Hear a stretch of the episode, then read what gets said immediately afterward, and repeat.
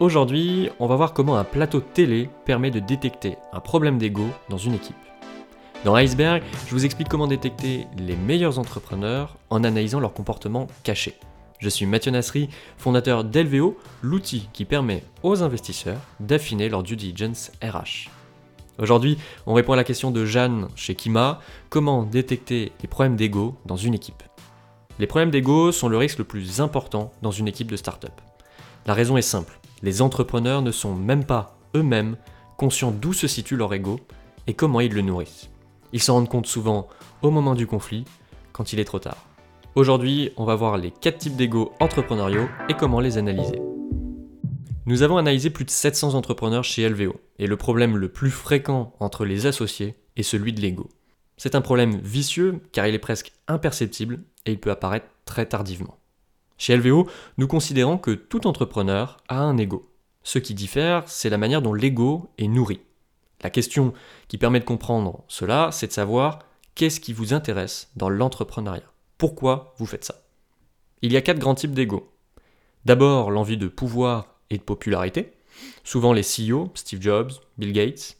Ensuite, il y a l'envie de créer une technique, une technologie inégalée. Souvent les CTO, comme Steve Wozniak.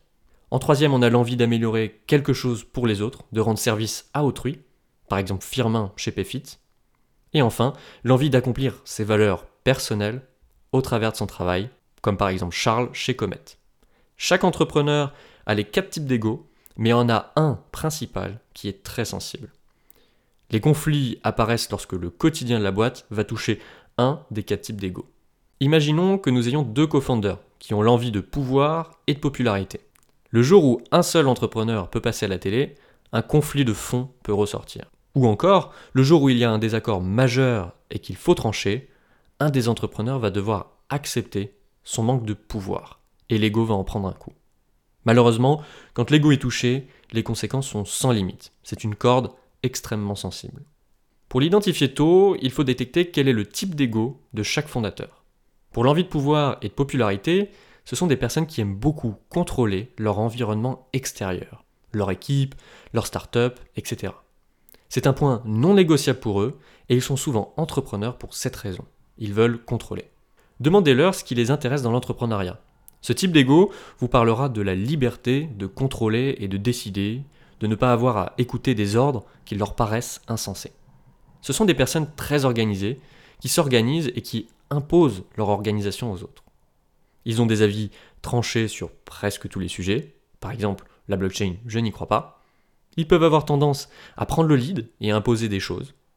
Ils identifient constamment des problèmes et cherchent à les résoudre très vite. Ensuite, pour l'envie de créer une technique ou une technologie inégalée, là où le premier type d'ego aime le pouvoir sur l'environnement extérieur, ce type d'ego va aimer le pouvoir que la technologie ou l'outil qu'il crée lui donne. Par exemple, chez LVO, ce type d'ego appréciera le pouvoir que lui donne notre outil, pouvoir lire dans les entrepreneurs très rapidement. De plus, ils aiment approfondir la technologie ou l'outil qu'ils créent. Ils sont souvent émerveillés par la technique et le pouvoir que ça leur confère encore une fois.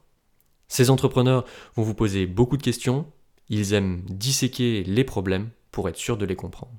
Pour l'envie d'améliorer quelque chose pour les autres et de rendre un service à autrui, ces entrepreneurs parlent toujours des autres et rarement d'eux. Demandez-leur comment ils vont. Ils vous répondront que leur équipe va bien, sans parler d'eux. Ce qui les motive, c'est d'aider les autres sans rien attendre en retour. Quand ils voient de l'harmonie grâce à leurs produits, leur ego est nourri. Demandez-leur quel est le meilleur compliment qu'un client puisse leur faire. Ils vous parleront d'un client libéré, heureux et épanoui grâce à eux.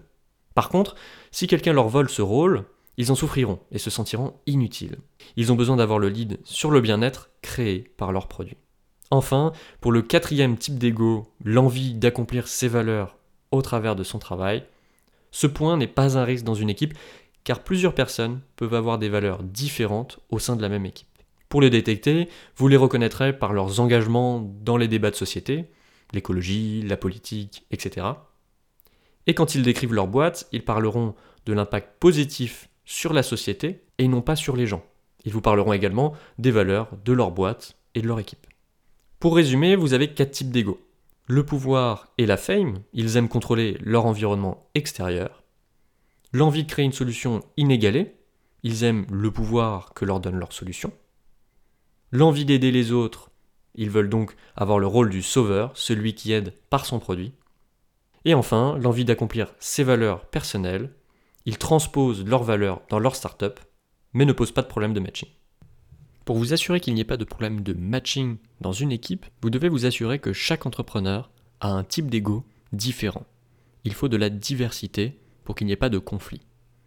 Toute la difficulté de l'analyse de l'ego réside dans le fait que les entrepreneurs eux-mêmes ne s'en rendent pas compte.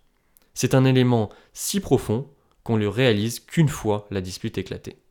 En tant qu'investisseur, il est encore plus difficile pour nous de le détecter. Chez LVO, on utilise la méthode iceberg. Avec cette méthode, on va chercher la partie immergée des entrepreneurs en analysant 100 traits de comportement nécessaires pour réussir en entrepreneuriat. Ainsi, vous obtenez le potentiel de chaque entrepreneur avant tout le monde. Je vous donne plus d'informations en description. Merci Jeanne pour ta question. Tu as nominé Lucas chez Partech et Johan chez Earthcore pour poser à leur tour une question. On se retrouve mercredi prochain. D'ici là, abonnez-vous au podcast pour ne pas rater les prochaines méthodes d'analyse.